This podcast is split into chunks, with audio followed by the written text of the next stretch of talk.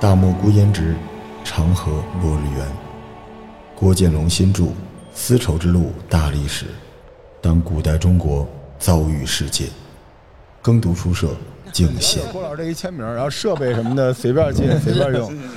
你看这个大炮筒子，这个 我录音呢喜欢收底噪，嗯，就是我们在书店里边，你能听到有其他的这个人进声音书店，我觉得这才是，其实跟您那个写小说特别像，因为您是一定要去那个地方，所以我录跟书有关的节目，我一定要在书店里面录，让大家知道这是在书店，它是活的，对对，能跟您聊天的机会太宝贵了，所以我要把跟您说的所有东西都留成素材。然后我还是接着刚才跟您说，就您除了写嗯，这种历史类的东西，您还会写点别的东西吗？还是和历史相关的东西，因为我觉得其实一切的东西都可以归为历史。你比如说，其实有的人说写这种生活类的是吧？其实我们现在的生活也是一种历史。你就跟你要去其他国家观察，其实观察的是他们现在的生活，但是你就会那种历史感可能就比在我们自己国家还强烈，因为你对这儿太熟了。比如说去阿富汗嘛，是吧？啊，对，说阿富汗现在是热门嘛。中东的那本书，你去阿富汗的话，你看到的他们那些人，和书上的人一对啊，就会发现他们其实还是不太一样。现在这些人都是在历史里边存在过的，嗯，就是那种感觉，就是或者说玄奘的书上也记载过这种。我到机场之后扭头一看，哎，一个中国人，我就跟他说中国话，我说你怎么在这儿啊？他就不会，然后发现不是中国人，哦，是什么呢？是哈哈扎拉人，他有一个民族叫哈扎拉。然后这个时候你就会去查历史，查历史就会发现啊，其实哈扎拉人是一支蒙古人。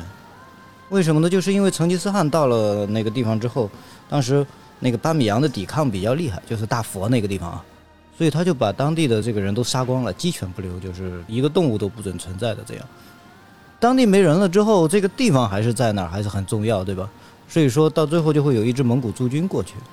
这支蒙古驻军，或者说蒙古搬过去，就发现那个地方好，反正就是有一支蒙古人过去了。嗯过去之后，他就会在那个地方繁衍生息，所以现在哈达拉人就成了这个巴米扬的土著人了。所以你的这种历史感就立马就出来了，就是在那儿，不管是你到就是说非洲啊、印度啊，是吧？印度也是，就是你那个种姓制度这个东西你不了解，但是你到那儿之后，你就会发现确实哦，这是一个存在的，是吧？就种姓制度其实还可以和这个蒙古的这种四色人种的这个制度做一个对比，是吧？就是其实蒙古也是想做这样一种种姓制度，只是没成功。你就这样的话，你出去之后就会有这种历史感存在。所以我觉得就是我们现代的生活也是一种历史。比如说，有的人喜欢写民国，是吧？就是有的人喜欢写清代，但其实它只是离现在近远的问题，但都是历史的一部分。是，嗯，就跟我喜欢丝绸之路，最喜欢汉朝似的，因为我喜欢更远的，嗯更远的，因为有很多大家从小接受的那些信息，它不一定是嗯，对，它可能是因为史料，因为种种东西，而且现在大家因为影视剧等等之类的，都是对近代会比较感兴趣，对对对或者对嗯对明朝，对对吧？最近影视剧开始拓展到了宋朝，但哦是，再往前很多时候都不知道，所以我特别喜欢看那个嗯嗯马伯庸那个《长安十二时辰》。 哦，那就是写唐朝的人。对，但其实我对那个小说印象很一般，嗯可是我想看见通过影视化、服化道的那个大概的唐朝的样子， 哎，对对，我觉得那个实在是太吸引人了。其太吸引人实了其实中国的这个文艺作品吧，你要看就是一方面它会有很多的这种流量小生啊，就是说赚快钱的这种，嗯，但其实也到了一个逐渐沉淀下来拍好作品的一个时候。是，你像这个那个《长安十二时辰》呢，还有一些宋代的一些，嗯它其实为了还原这个场景，其实已经做了一些非常扎实的这种工作，比如说它的道具啊、它的这个街景啊这些事儿，就有点像这个好莱坞式的那种学习，已经学得不错了，就是一个好学生了，至少是是吧？不是普遍啊，如果所有的这个 是吧，这这个影视都能达到这个作品的话，我们现在也不用再这么压这些的流量小生，就说尽量的要改变这个风气，这些东西都不用了。那风气已经形成的话就好了，是吧？在那些影视剧组里边也有很多嗯热爱历史的人。他们的私货可能是历史的真相，他把那些东西放在了影视剧的服化道里边。 我知道他《长安十二时辰》里边，就那个崔器， 啊嗯，他的那个武器不是唐朝的，嗯 可能是宋军的制式的东西。嗯嗯但是我是一个特别喜欢中哦国我古知代道历史，就是爱的不得了。我家里有那个铠甲，特吓 人，我就是就是铁浮屠什么，家家里要有点钱就收，但我们都是一片儿一片的收。一片儿一片儿说，嗯，对，还有各种刀，我们家一进去跟那个孙尚香他们家似的，就是两边儿全是刀 啊、弓啊什么嗯。而且其实特别热爱历史，你就会，因为毕竟我也做过一段新闻工作嘛，就老嗯想对知道到底那里边嗯是什么。其实有点像沿着您书中的足迹在学习历史， 嗯，因为我那天我们俩在聊历史，然后我就在讲，您是构建了我历史观的非常重要的一个作家，因为其实嗯历史首先是我个人感觉是真实吧，就里面哎要对嗯迭代大量的数据。其实郭老师的书就是。古中国、古中央帝国的国家地理， 您那个书就是一游记，从哪儿到哪儿，我这个感觉就是看起来是那种荡气回肠。因为我特别喜欢，一个是您，一个是张宏杰老师。啊，张宏杰老师，对，那天我们在对比，但是这回头见着张宏杰老师该说我了。我觉得您是正常的，一般写历史类的这种文学，三本儿压到一块儿，把水都抽干净了，就是您的书。 您那书里边，其实我觉得您的观点都在那个书里边用数据放在那儿，而且您有一点，我觉得可能因为您之前是做记者，对，嗯您的历史类的书都会搭一个很大的结构，上面有一个上层的结构，然后底下就是脚就踩在那个路线上。其实那个结构啊，反而是路线都走通了之后，然后最后才写的就是前面的那个那那嗯一般，因为那个三个密码前面都有一个序言嘛，是其实是最后写的。其实，在一开始的时候，我也我我也不清楚。哦，对对，就是说，其实我写每一本书都是因为不清楚才去写。所就以是您是在书中在求那个答案。呃，对，包括就是说像中东啊这种书、非洲这种书，就是因为我对那儿不了解，所以我就去。你像这个中国古代的历史呢，不了解的地方呢，你可以通过阅读来补充起来，财政啊或者这一类的，军事的就必须走了，这也是跟这个差不多了。所以说就是去看一下是什么样子的，也就也就知道了，看一下，然后呢，从当地还可以获得一些资料，再有一些查的资料啊，还有访谈啊这些东西给它凑一下，就大概会对这个地方有一个了解。但其实这个应该不是现在主流的创作历史类文学的方式，您这个太硬核了。这个按照记者的方式再去做这些事情了。啊，对，我觉得是记者真的是非常大的帮助。我觉得我以前还老说，就说呃如果写不动了，我就回去当呃写不动长篇了啊， 我就回去当记者去。但是现在看来，他们也不一定要我了，就 是是是这个问题。但是当记者真的是一个非常非常好的一个职业，我相信你也知道，是吧？嗯就是明白，他可以接触三教九流的人，而且对上也不下流，对下也不就是那种呃看不起，是吧？就是完完全全对于整个世界就是一种平视的状态。我就是想搞清楚它是什么样子的。是吧它可以融入所有的信息链条里边。哎，对对而且对，尤其像您更厉害的是，您不光有上中下，然后您还有过去和现在和未来，嗯，就还在这里边来回穿，所以读您的书特别过瘾。尤其是我这种数据 控，数据控制，嗯对，因为我是一个什么人呢？比如说您的小说里边说几万汉军在集结，嗯准备出发。那是哪儿来的？谁带领的汉军？当时调动这些军队的物资，然嗯后他们从哪儿到哪儿，这个就极其的过瘾。就每一个点，嗯，嗯它都能落在这个历史的对中国历史有一个很大的一个问题吧，或者说，它对于这些数据和细节的一个缺失，所以让很多东西就没有办法还原。因为西方的历史啊，它有一个重要的特点，就是它除了这个官方的记载之外，嗯它很多的其他的记载，修道院的记载，还有有时候骑士的记载，这个什么领主的记载，什么商人的记载，是吧？嗯，商人的账簿这些，它都会传下来，在一个家族内部，它当做宝贝一样就给是，哎留下来了。当修道院，他认为这是最大的宝物，是吧？嗯，它都流传下来了，所以一个场景你是可以把它对出来的，是的，因为它数据比较全。你比如说一个酒商的这样的，一百多年的这个数据，这个家族内部的它都是全的。在这个情况之下，你现在的这种用现在的这个经济学的这个方法，就很容易的去利用这些数据来能做算出来。哎，算出来做一些模型也好，或者怎么样也好，是吧？就是把它带入到现代人。但中国现在最大的一个问题就是说是，官方限定了视角之后，就是二十四史的那种视角，就是特别就是说这个儒教化的这种视角限定了之后啊，它其他的数据它都给你过滤掉了，不是说没有任何的，就是说民间系统记录的非常孱弱，不系统至少。哎，不系统。对，在这个情况之下，你要用现代的这些理论再去重新复原，它就非常困难，就有这个问题。所以就容易臆想，哎，对对对对，对就臆是想的时候呢，还是离不开就是说我们的那一套体系，这也是一种尝试，就说是利用现代的这样的一种视角和和现在已经发展出的这种理论工具和计算工具，怎么样的就说是古代的这些史料尽量的挖掘一下，当然也不可能完全做得到，尽量的挖掘一下来看一下这种情况，嗯所以说就会发现很多有趣儿的这种问题，你比如说隋代的这样的一种明显的这种衰落，你是看不出来的。我们只能知道，哎呀，隋炀帝这个横征暴敛或者怎么样垮了，就不为老百姓就垮掉了。但是如果你要是有了有一定的数据，还有从他这个行为经济学的这种分析，再加上隋文帝和炀帝发布的这种诏令的这样的一种对比，大概就能理解，其实他就是经历了一场就是浮夸风，对吧？说白了就是， 哎，对，就是把这个。税抽过了 是吧？嗯就是因为他认为他很有钱，这个哎呦，土地这么多，人民这么多，其实都是被吹放大的，是吧其？其实隋炀帝需要郭老 师，让他知道到时候民间是什么样 的。您是一个特别嗯特别的一个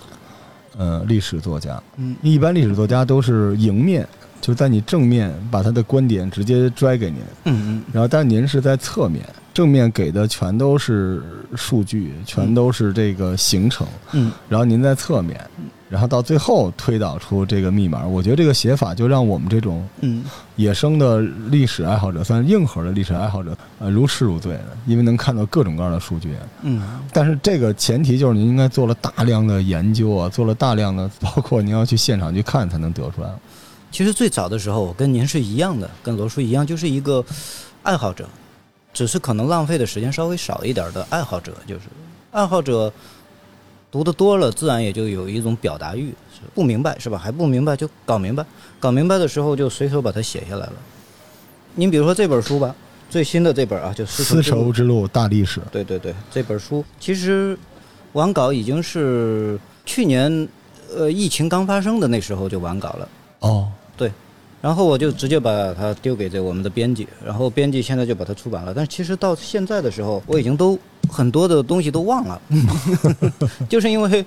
就是因为理我解，哎，我觉得搞懂了，有些细节也不一定非要记得住，但是呢，整体上搞懂了，然后行了，去一边儿去吧，跟我没关系了，就是这样一种感觉，就会对下面的这个题目可能再会找一些自己还没有想明白的东 西。因为我是特别喜欢钻营十字军东征这一段，嗯嗯然后我看了一些西我也方的非历常史喜，欢，对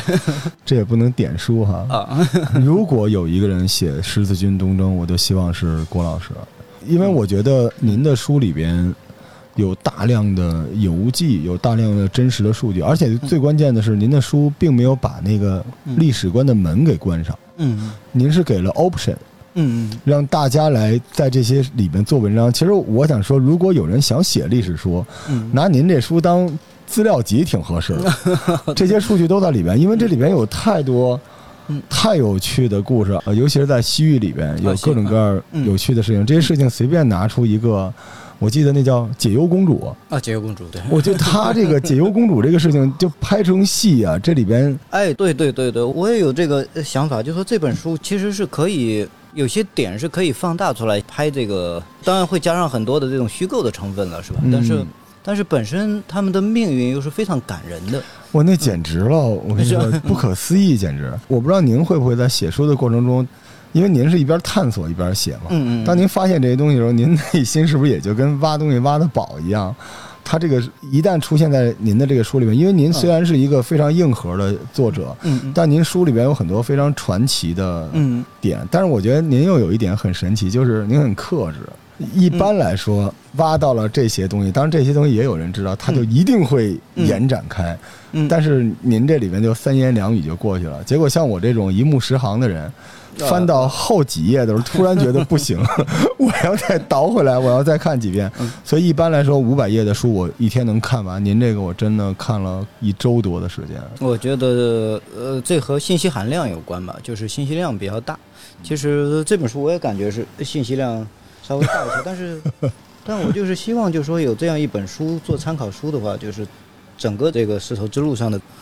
大体情况，就是就其实就跟写这个财政密码一样。是吧？就是说，希望通过一本书，大家看完了之后，就基本上能对这个中国的这个财政的这个条线就有所了解了，是吧？就是还是对对，有一种求全责备。另外，其实我对人物是非常尊重的，我是很喜欢带有传奇性的人物，或者带有一点冒险精神的人物，因为我我我也喜欢去喜欢去旅游，喜欢到外面去行走，所以骨子里总是有一点十字军的那种冒险精神，或者说斯坦因的那种探险精神，是吧？就是而且很浪漫。我觉得属于那个喜欢历史、硬核历史，就是男人的那种浪漫。嗯哎，对，对对对对，反正总会有一些是吧？就是，所以十字军史我也一直是非常非常喜欢，但是很不幸的就是在在我喜欢的那个时候，实际上是二十年前了。二十年前真的是找不到什么好书， 是吧非常非常的 少。是吧？就就算现在，嗯其实中国跟十字军有关的成书也很少，最近好像还有几本，有几本是吧后浪也出了，然后中信也有，有那么几本。之前我都是啊看一些台版的纵向，是吧？就那个包括就是说这个这个甲骨文的陆大鹏翻译了一个条顿骑士团和这嗯是个圣殿骑士团圣殿骑士团是吧？就然后最早看的是《燃烧的远征》，哦，燃烧的远征真卿是中信的非常薄的一本书，对是吧？然后比较厚的那个呢是就是后浪的那本叫什么？我一下想不起来了，嗯就是战争的失联。战争的失联，对，是吧？就是为什么突然聊到十字军啊？今天主要想聊啊，对，今天这个因为见着顾老师太兴奋了，连我们这台号都没报。欢欢迎大家收听《淘宝玩家对战生活攻略》，我们在耕读书社的小二楼。哎呀，请来了，我觉得是我看书生涯的终极 BOSS。我今天就是见了您，我觉得我通关了，请来了。帝国的三个密码、汴京之围和丝绸之路大历史的郭建龙老师，哇，欢迎郭 老师，欢迎郭老师。海报式鼓掌。见到您之前，我从来没想过我能见到您，因为我这那很人，容易啊，我觉得我我我也不太社交，我就属于隔着很远，通过您的书来跟您相见。所以，我其实到现在我自己想做点这创作的，我希望如果啊，当然那不可能，但如果我作品出来，我希望大家觉得是您这个流派的， 嗯，因为我实在觉得这个东西太扎实了。嗯您这里边有好多好多还可以再继续发掘的东西，但是我觉得您的那个克制也是写历史的这种东西的人我非常觉宝贵的一个东西。我觉得有些事情是，呃，自己去做最擅长的事情；有些事情是要别人去做的。有一些事情，你比嗯如说，呃，把这《解忧公主》给写成一部小说，解忧公主实 在对，因为我之前也听过，但是直到我看这个书的时候，我当时就说实话就有点看傻了。嗯他这个段落实在是太感人了，尤其是他当时那个后来张尊嗯给对方制造政变这人治病了，治好了回国还被宫刑了， 这就因为人家说嗯我真让你治这病 啊，我真让你治死的不知道，就尤其那个时候这几个公主她这命运也是够可怜的。其实，一个汉代还有唐代，唐代安史之乱之后送过去两个真的公主给这个回纥人，没办法啊，没办法，就是完全是一个就是说一个弱国心态的这样的一种，当然你必须依靠人家的这样子。这要是梅毅老师就会写一个公主列 传，就细菌公主、解忧公主、文成公嗯主。您看这细忧公主过一一下就是嫁完爷爷嫁孙子，对，就就但是他们身后还是整个中原王朝的背景，嗯，她都是这样的。你就想象一下，当时不同的政权对垒的时候，到底有多残忍？这些东西实在是太感人了。我觉得一般来说都是铺一个特别煽情的一个故事，嗯，然后在里面加一些比较硬核的数据。您这个是整个丝绸之路的大的路线图，然后在里边每一个明珠都是一个一个的那种小故事，这个嗯太厉害了。其实我一直想问您。您怎么定义您自己的这个作品？历史类的来说，这算什么呢？因为您刚才说您未来还想写小说，嗯，呃，这些历史其实就是为了让自己搞明白。其实每一个人他的感兴趣的点是不一样的，有的人是对故事感兴趣，我完全就说他，但是我呢，首先还是为了一些问题，从一些问题出发的话，但人类问问题的时候有一个特点，容易问大，对，所以我就是对顺着这一个本能吧往下做。其实这真的是丝绸之路，我是感兴趣了，一直就跟十字军一样，一直感兴趣，一直感兴趣。但是呢，又一直没有一个很全面的一个一个东西。所有的作品大部分都是概念化到一些这么几个人身上，对，然后再加上一些的这样的一些评论啊，或者这样的就，但是怎么样展现一幅全景？这可能是这本书的目的。我这两天每天都在家看嗯各种版本的丝绸之路的地图，啊，嗯，尤其是到唐朝开辟的那条西线的南段儿，那就是反着十字军的那条路线，对对对经过了呃条支、安条克，对对对哇，然后到君士坦丁堡，对，其实呃，从某种程度上说，十字军在这个小亚呀、还有在这个黎凡特的这样的一种冒险啊，其实这一部分的他们的，其实也可以算作是丝绸之路历史的一部分。是的其实，是是的吧？就是的，是的，连着的嘛， 连着的，而就是且正好是宋朝那一段儿啊，对，而且其实十字军这一段非常有意思，在于它其实是和蒙古人和土耳其人都勾连在一起的，对，是吧？十字军时期也正好是蒙古人时期，完了，我把郭老师的一根馋虫给调出来了，但我觉得郭老师下一步应该会往那儿去，因为我看历史，嗯如果我写东西，我就想走您这个流派，嗯就是十字军战士身高体重、使用的武器，然后他骑的马、马的品种、嗯马上带的装备，嗯然后他作战的样子，嗯还有当时到底有这个非常非常难，到底有多少十字军巅峰时期作战人员是多少？对，嗯他带了多少人？他打仗到底怎么打的？而且当时阿拉伯军队、土耳其人是怎么回事？就嗯，其实我走过一圈儿，走过一圈是吧？对你也觉得， 所以我是郭建龙这个流派，我是郭老师这流派对，对我对走过一圈儿嗯嗯，我是反着来的，从是耶路撒冷往上走，哎呦，算往上走，然后去了安条克，安条克，对，嗯到了拜占庭，就君士坦丁堡，嗯啊，现在叫伊斯坦布尔，就这条路线走过。而且当时我专门报的那个呃旅行团，那个旅行团其实是医院骑士团后来在欧洲的硕果仅存的嗯一个机构，嗯他，现在搞旅游了。哦，然后我现在们搞嗯，对，然后我们到了那个耶路撒冷就上那个，然后跟我们说特别严肃，说我哦对是嗯十十字，我我说你那个衬衫 撕开里边是不是有一个那个十字是吧呃？十字 儿？特别喜欢那段东西。回过头来，我又觉得嗯十字军它只是丝绸之路这里面能关联到一个，但整个丝绸之路里边有很大的一部分大家是并不了解的，嗯，对，对而且尤尤其是你像我们这种硬核的历史迷，嗯都很遗憾中央帝国的扩张，嗯就是为什么就戛然而止？因为我记得您说的特别清楚，中国这个王朝每到一个阶段，嗯人民一旦富足，就会涌现出一个。嗯呃穷兵黩武，也叫雄才大略的帝王。但有时候我就想问您嗯哈，啊因为您在《汴京之围》里也说了，像宋仁宗这种，嗯就看起来呃没有能力、没有大战功的战将的时候，但是人民反而安居乐业。对对嗯这历史如何选择，或者说他也没法选，就是这样的。到底是老百姓安居乐业呢，嗯还是整个这个帝国加快它的扩张和征服，为这个帝国的这个嗯。呃王朝能够延续寿命？您觉得呢？我觉得是这样的，每一个帝国或者每一个国家，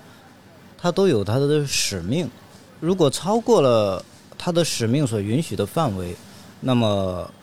就会造成这个经济和财政的巨大的负担。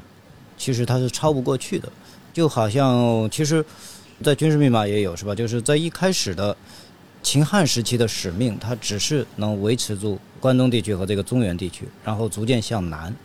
包括到现在或者到清代为止的这个使命，它的使命它只能是做到把这个新疆地区和这个西藏地区稳定住，甚至我们现在也在这个使命当中，如果超出了这个使命。很可能花费的代价是巨大的。其实这两天我一直在说一个事情，就是那个唐代的那个将领叫高仙芝，是吧？啊，高仙芝，高仙芝的那场那就达罗斯之前几年的时候，他曾经攻打小勃律那场战争是、哦对，那场战争是被军事迷们认为是世界上难度最大的一场战争，到现在为止，对对，比汉尼拔呀比都厉害。为什么？因为他所翻越的那个雪山，简直是不可能翻越的雪山。但是他率兵一直翻越过去，如同天兵一样，就降到小勃律城前，就打得非常的漂亮。但是你要知道，就是说这么厉害的将领，在几年之后就遇到了达罗斯，所以说他可以表现得非常英勇、非常伟大，但是他做出了超出超过他使命的事情的时候，他也是在历史面前也是非常无力的，就像这个五代时期把这个燕云十六州丢掉一样，是是吧？燕云十六州本来就说已经是固定在这个中华民族范围内了，为什么呢？就说中华民族的区域内太富足了，所以它本身的这样的一种性格的形成和，也可以说是一种资源的诅咒，因为你的资源太丰富太好，在旧世界，除了美国之外的旧世界，没有任何一个的这样的一个国家能有这么大的这样的平原区域，而且是连通的，非常容易形成统一的。周围又有一圈山的保护，让你简直是无懈可击的这样的一种优势。在这种优势之下，民族的性格它就会相对来说要保守，但是它这个巨大的区域又可以辐射出去。随着技术、科学等等，还有人类的这思想的一种进步啊，包括政治学的一种进步，它会逐渐辐射出去，越来越大，越来越大。但是要给它时间。嗯，其实当年丝绸之路，尤其是唐朝的时候，嗯它就有点像以中国这个中央帝国为核心的一个小型的世界共同体。嗯其实中国一直是这样一个小型的世界共同体。如果比如说这个世界上只有中国，没有其他的了，那么这个小型的共同体会逐渐稳定，而且会嗯非常的稳定的。是，哎，这就是中国的这个中央帝国的一个特点啊。对对对对对对，它是可以把所有的东西都吸收进来、融合进来。因为周边国家没有一个有这么大的优势，有这么大的优势，所以它就具有天生的吸就吸引力。所以我看您这个书就特别过瘾，这本《丝绸之路大历史》编的也特别有意思，经常看着看着就上 Excel 表格 了。这对我来说实在是太解恨了，因为我就是这样的，嗯我读别人的书，嗯我自己做表，嗯，我要知道这到底怎么回事儿。然后您这个太贴心了，嗯 看着看着来一表格，然后尤其是西域，西域实在是太吸引人了。但是我在看这个过程中，我是需要去对地图的，对各种各样的地图。对咱们这个书，其实现在是有地图哈，有地咱们图，是但是我这儿我正好说一下啊，就是、嗯其实这本书啊，我绘制了好几幅地图，啊其中包括就是说这个魏晋时期的这个丝路全图，嗯啊，这个唐宋时期的这个丝路全图，还有汉代的这样一种西域图，其实都是有的，而且每一幅图的下面都有几十个的地名，是或者上百个的地名，有一百多个的。这些地名每一个地名都附了古名和现代名，嗯所以说这样就非常便于这个读者的查阅。所以我说您这是一史料嘛，嗯，但是这个地图呢，非常不幸的是啊，没有办法直接附在书里边儿。最后我我我们采取的一个方式啊，就是在天喜文化的这个公号里边，我们把地图全部都免费的放在里边儿，不管买书的还是不买书的啊，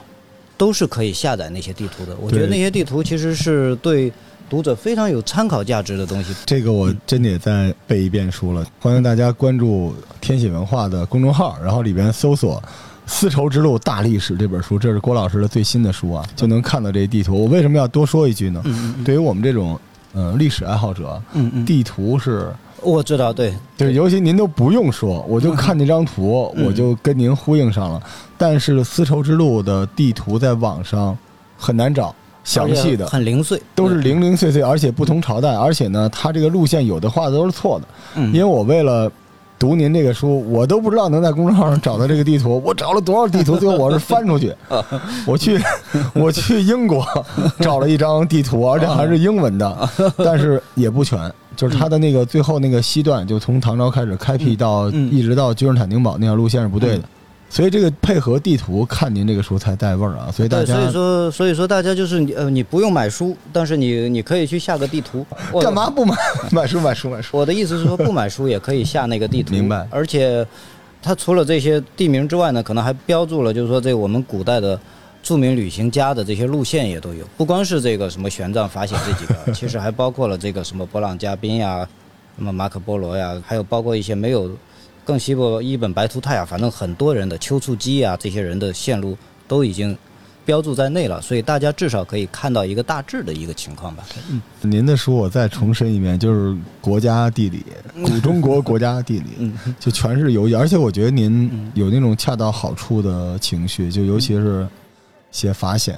他们这个僧团啊，对，在那边的各种不容易，有些客死他乡，有人就是在在黎巴嫩那个地方就遇到 了绝境。哇，我当时就觉得。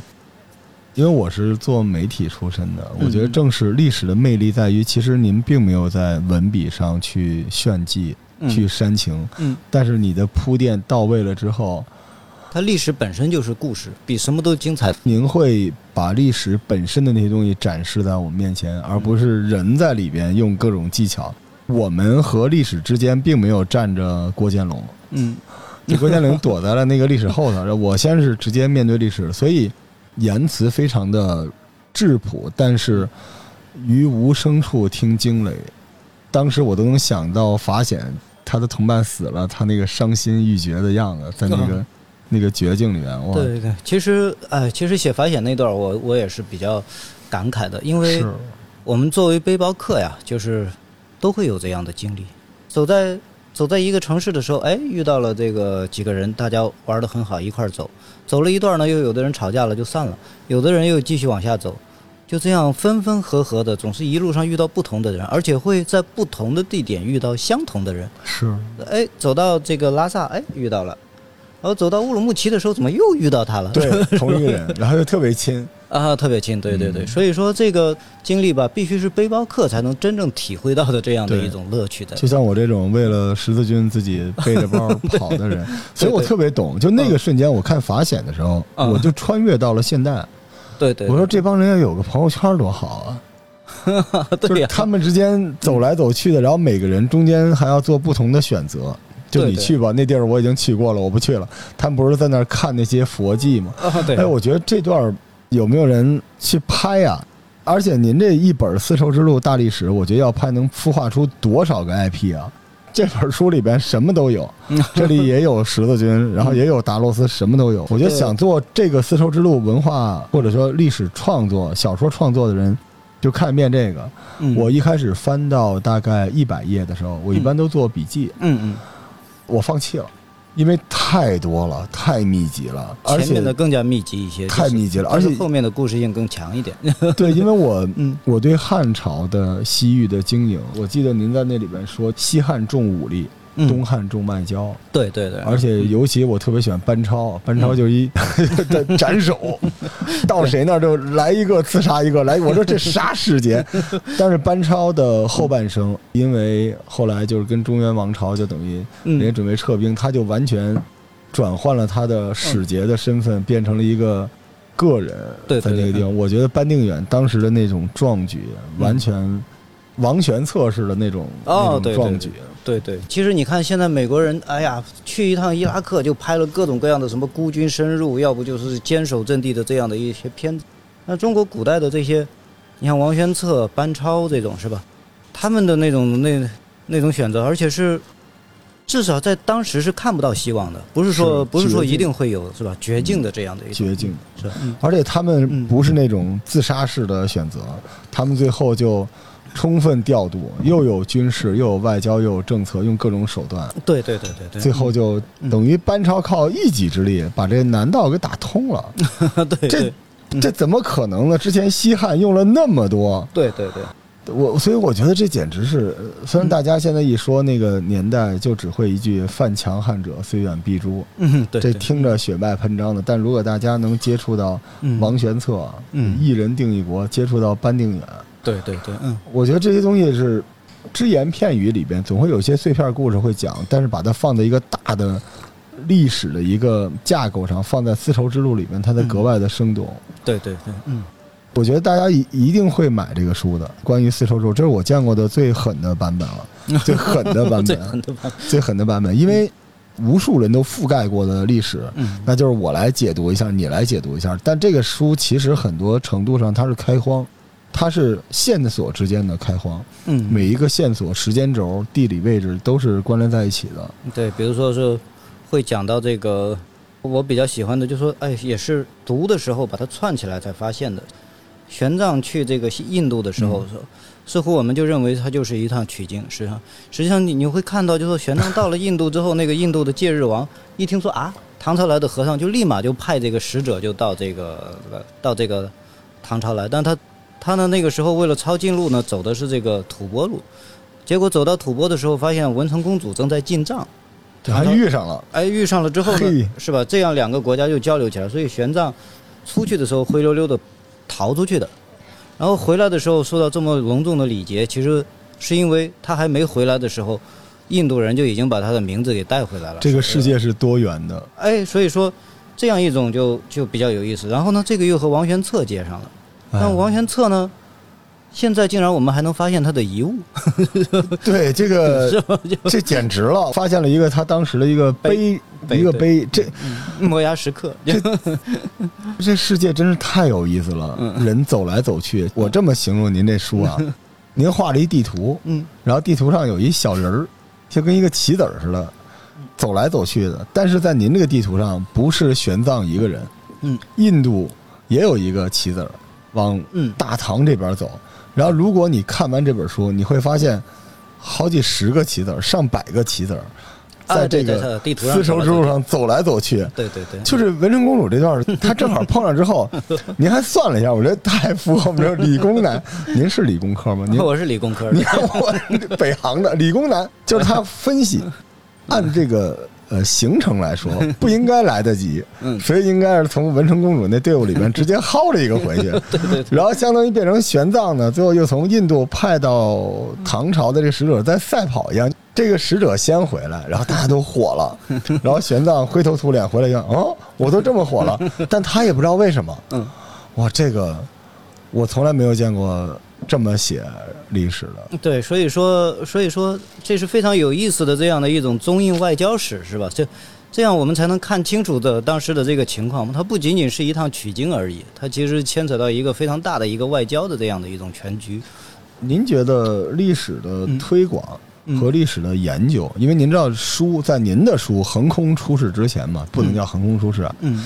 呃，反正我这个非常不客观，因为郭建龙老师就是我最热爱的历史。哎，所以非常不客观，没对，我也觉得。我 是当年在天涯看着梅毅、梅毅赫连勃勃大啊梅老王师和这个当年明月吵架的那个，啊啊啊！然后我当时就是支持梅毅了，梅毅梅毅梅毅，梅毅然 后就没有被明月很讨厌啊。嗯然后后来呢，嗯、张宏杰老师您的书张宏我杰都老师看对，嗯然后我看所有的历史书，就是我不能有错过的。嗯但我从来没想到现在这个时代能看到。您知道我是小的时候嗯十多岁嗯就要看《二十四史》，因为我们家里人就是家学就这德行，嗯，就是大嘴巴抽着也要 看，所以那个时候我就建立的历史观吧。您一开始就说到这个，就中国的历史呢，它只有官史和野史，嗯，它中间儿缺东西，缺家史和缺详细的这样数据史，所以数据 的提炼和比对非常重要。嗯咱十字军不就是因为有犹太人在中间吗？嗯所以犹太人记述了阿拉伯世界和西方世界，对嗯吧？基督军之间的各种各样的数据。对对然后你说到底耶路撒冷大屠杀发生了没有？到底拜占庭是怎么样？它就会特别有意思。但在中国呢，你看《二十四史》，看起来就像您说的似的，它少了很多那些历史那个根拔出来连的泥土，对对对导致这个根看起来就不像是从土里拔出来的。对，嗯但野史吧又太有点儿土了，所以就中间缺东西。可是我看了您这个，您用一大堆不是私货，而是数据，嗯而是非常严谨的给它嗯串联起来了。嗯，而且我看书有一个特别奇怪的点，我是倒着来，啊我先看您参考的材 料，我看您这书我跪了，我我的个天，这个《丝绸之路大历史》我看了不是多少页，参考了多少书？我我认为阅读量就是读书最重要的。对对，对，我也会在以前的时候很很少有体会，但是写书之后就有体会了。你看多少书就能说多少话， 那嗯个不看书说不出来，就只能说啊我的内心很苦闷啊我的内心很苦闷，就只能说这种话。那就是往内心去挖掘，当然这是另一条思路。但是如果你要往外写写历史的话，就是看多少书写多少话。对，如果您再遇到另外一个郭建龙，您会写得更爽，就是他也是您这个路线的人。就如果您有这种知己， 就能把中国这些官史和野史中间的天空都能给点亮。我觉得这个太重要了，对我来说，因为我是跟您有 battle，你知道，我就看您那个参考那书有多少我没看过，然后我就 百度上一本一本，这都什么书啊？我我然后我，您知道我现在那个，呃，因为我其实是一医疗的投资人，医疗投资人，嗯我我另外一个事情是做这个书店，嗯书店是我的道场，就是我最舒服的那个沙 发，只不过变成书店了。嗯但是您知道，做医疗投资的时候，我都有您写作的这个路线，嗯就是我跟我的团队说，你们跟我说的每一句话嗯都要有出处，哦都能对落地。嗯就像您写这书里边，嗯您参考了多少书嗯，所以其实您每说的一句话，记忆里都是书，嗯而眼睛看到的都是路。